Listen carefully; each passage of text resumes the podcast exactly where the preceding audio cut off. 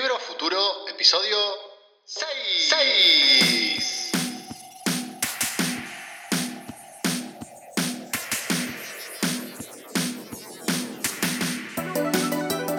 El podcast donde hablaremos sobre el presente y el futuro de la industria del libro. Tendencias, informes, ideas, modelos de negocio, herramientas, noticias, estrategias. Por supuesto que vamos a hablar sobre el libro digital, la impresión digital por demanda, el e-commerce, los audiolibros, el marketing digital, las redes sociales, la publicidad online, la inteligencia artificial, en fin. Todas estas cosas que ustedes saben que a mí me apasionan mucho y que tienen que ver con la transformación que está atravesando esta hermosa llamada industria. A ver, el tema de hoy se titula Quiero hacer un Netflix de. Probablemente sea una de las requisitorias que más me llegan y especialmente les diría en los últimos dos años. Quiero hacer un Netflix de libros infantiles. Quiero hacer un Netflix de libros académicos. Tengo una editorial que produce libros para este segmento. Me gustaría hacer un Netflix de. Claro, la idea del Netflix de es muy tentadora, muy tentadora mucho más cuando vemos que todos nosotros como usuarios finales consumimos y usamos mucho el servicio y parece relativamente sencillo poder armar una plataforma, un sitio, subir el contenido que tenemos desarrollado, incluso ya, ya lo tenemos hecho y muchas veces eh, ya no está generando ninguna clase de ingresos. Generamos un sistema de pago por delante y ya, y esperamos que la gente se suscriba y pueda acceder a contenidos con un valor que entendemos, bueno, es simplemente la idea de está pagando tal vez lo que equivale a un libro, pero puede acceder a una biblioteca enorme. Es tan así, es tan sencillo, es tan simple. Claro que es seductora la idea, pero tenemos que analizarlo y la, la, propuesta del programa de hoy tiene que ver con eso, con tratar de desmenuzar cuáles son las características que hacen a este tipo de sitios. Este tipo de sitios que se clasifican habitualmente como membership sites. Esto es, sitios que tienen un sistema de pago, un paywall. En Argentina utilizamos mucho el sistema de mercado pago, en otros países se emplea mucho PayPal, en Europa está muy habituado el uso de Stripe, distintos sistemas de pago y en donde por un pago que suele ser recurrente, suele tener la modalidad de una suscripción, el usuario accede a lo que fuera. ¿Sí? Esta es la idea detrás de un membership site, que es muy atractiva porque desde lo tecnológico realmente es muy sencillo de implementar. O sea, si pensamos nada más en lo puramente tecnológico, en, puramente tener un sitio con contenido y que este contenido esté bloqueado con algún sistema de pago y, y utilizar cualquiera de estos sistemas de pago que ya existen en la actualidad, es realmente sencillo. Entonces, ¿en dónde está el real secreto de un Netflix de? Bueno, primero pensemos cuáles son las virtudes que tiene un Netflix. ¿Podemos simplificar a Netflix como una plataforma de contenido audiovisual, películas y series, y ya? ¿Y ahí sintetizamos toda la oferta de valor que tiene la plataforma? Claro que no. De hecho, existen miles de plataformas que ofrecen técnicamente lo mismo, pero la más exitosa en la actualidad es Netflix y por algo que no es solo el contenido. Claramente el contenido es un valor crucial, tener contenido de valor agregado es elemental, pero no es solo eso hay una idea detrás que es la idea de servicio, que es la idea de no estar ofreciendo un producto y sí estar brindando un servicio. Y un servicio que en el caso de Netflix se compone por varios elementos. El primero, hacer que la plataforma funcione tecnológicamente en cualquier dispositivo y de una manera correcta y eficiente siempre.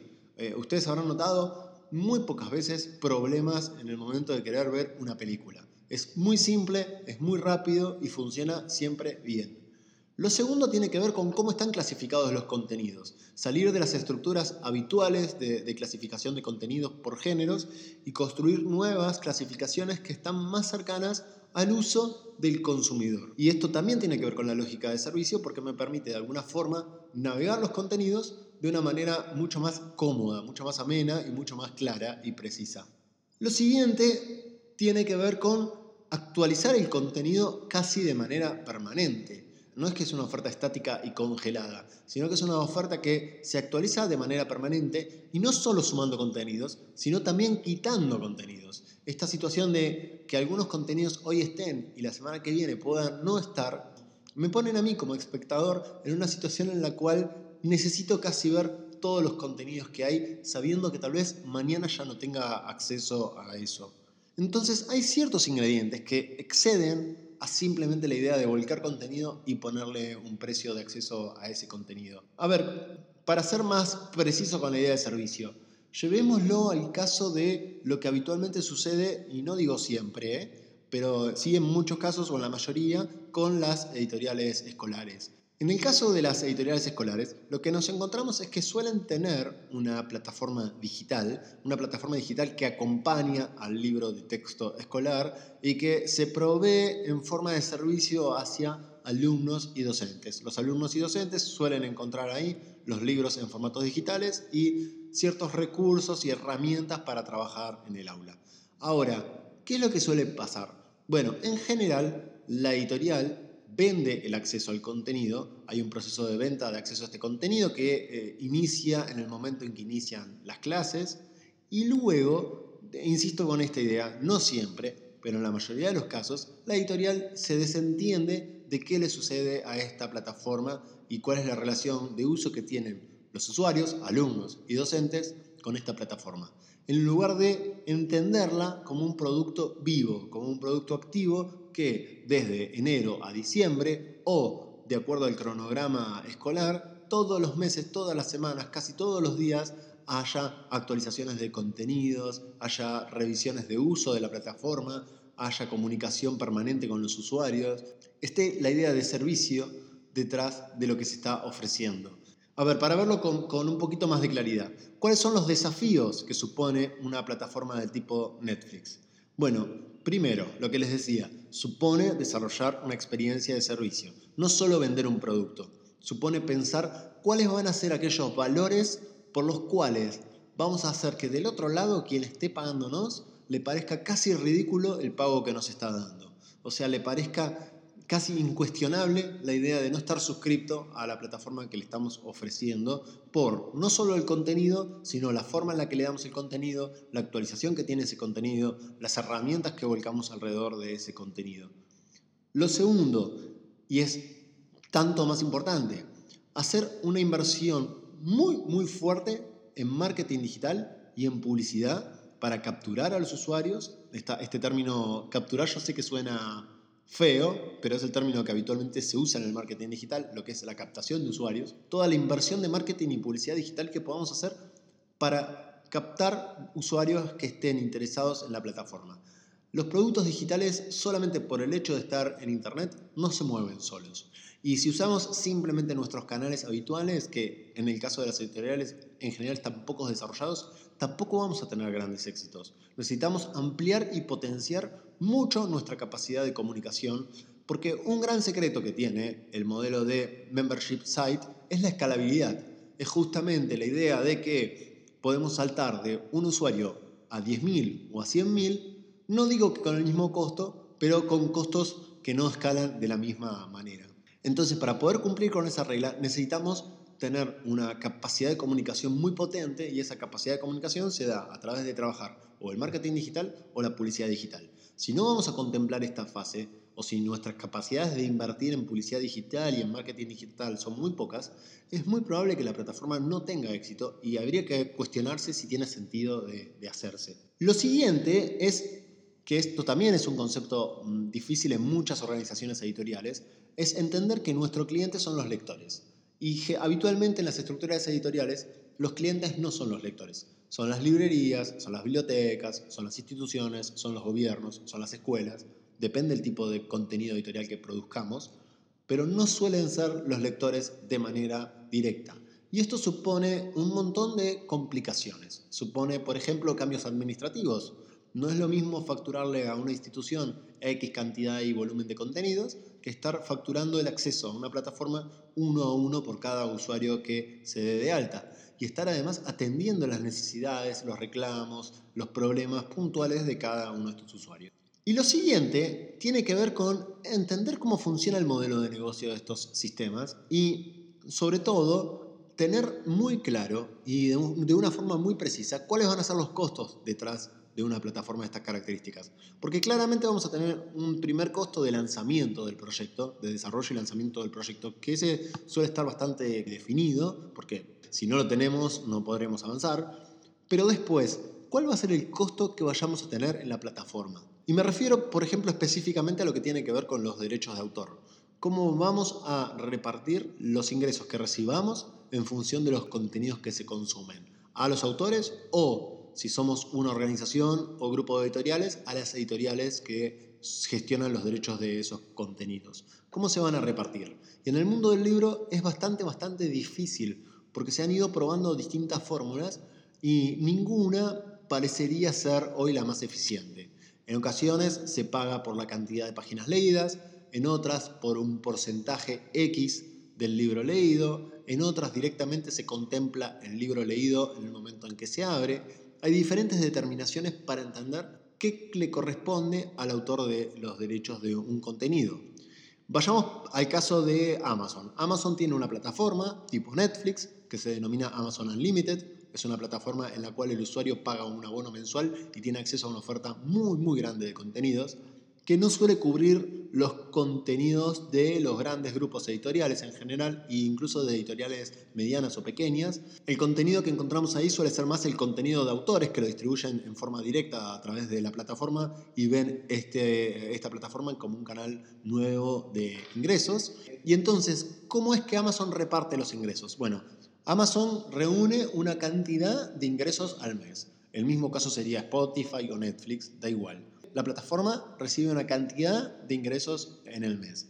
Esa cantidad de ingresos va creciendo a medida que la plataforma va desarrollándose. ¿Cómo reparte esos ingresos? Bueno, claramente la plataforma se queda con un porcentaje de esos ingresos, puede ser el 30, 40 o hasta el 50% del total de los ingresos, y el resto lo reparte entre los contenidos de acuerdo al nivel de uso que han tenido esos contenidos.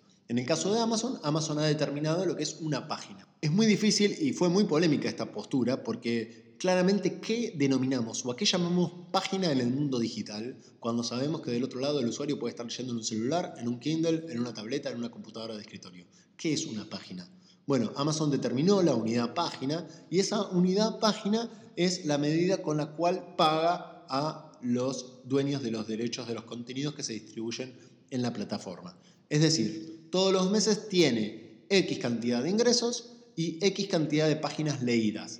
A más páginas leídas por los mismos usuarios, el valor de la página se reduce. A menos páginas leídas por los mismos usuarios, el valor de cada página individualmente aumenta. Y esto es lo que obliga a Amazon a estar publicando todos los meses cuál es el valor de la página que se está contemplando en el mes en curso, de acuerdo a la cantidad de ingresos, a la cantidad de usuarios y a la cantidad de lecturas que hacen estos usuarios. Como ven, es una fórmula compleja, difícil y hasta muy difícil de demostrar. E incluso si somos editoriales y tenemos autores, estarle mostrando estos datos a los autores y explicarle por qué le estamos pagando cinco páginas leídas resulta mm, complejo. Y es muy importante para que el modelo no fracase, pensarlo, tenerlo muy definido y tenerlo muy claro. Lo bueno en la actualidad es que ya se han explorado muchos caminos muy diferentes, tenemos la experiencia de otras plataformas que han ido recorriendo esos caminos y los pros y contras de cada uno de ellos como para evaluar cuál es el más conveniente a nuestro modelo. Para cerrar, algunas claves que hacen a lo que es un modelo de membership site, tema sobre el cual seguramente vamos a ahondar de nuevo en otros programas. El primero, saber y tener muy claro de nuevo que necesitamos generar acciones de marketing y publicidad para atraer a los usuarios a la plataforma. Estas acciones de marketing y publicidad tienen un costo. Lo que vamos a tener que determinar con mucha precisión es cuánto nos cuesta lograr que un usuario se suscriba a la plataforma. Después de ir generando ciertas dinámicas y ciertas experiencias, vamos a tener con mucha precisión y vamos a saber casi con exactitud que cada usuario que se suscribe a la plataforma nos cuesta 2 dólares, 1 dólar, 5 dólares, 10 dólares, no importa, pero sí tener muy claro, muy claro el esfuerzo que nos demanda lograr que un usuario se suscriba. A cuántas personas le tenemos que comunicar el producto, qué acciones tenemos que hacer para tentar a estas personas, para mostrarles el producto que tenemos, para mostrarles la plataforma que tenemos y para lograr que una de esas personas se suscriba. ¿Y cuál es el costo que nos implica hacer eso. Lo tenemos que tener muy claro en nuestro plan de negocio. Lo segundo es saber que vamos a tener bajas, que esta idea de que quien se suscribe no se baja nunca más es una ficción y que en la práctica lo que tenemos son usuarios que se suscriben durante determinados plazos de tiempo y hay un promedio que va a tener que ver mucho con la experiencia que ofrezcamos en la plataforma, un promedio de tiempo de baja de los usuarios. En algunos casos están en los ocho meses, en otros en el año, en otros más, no importa, pero sí saber que de cada usuario que se suscribe a la plataforma, en promedio, a la X cantidad de meses, se da de baja. Y el conjunto de estas dos cifras nos da el valor de ingresos que nos genera cada uno de los usuarios. Esto es el aspecto clave, fundamental para poder elaborar un modelo de negocio para un membership site.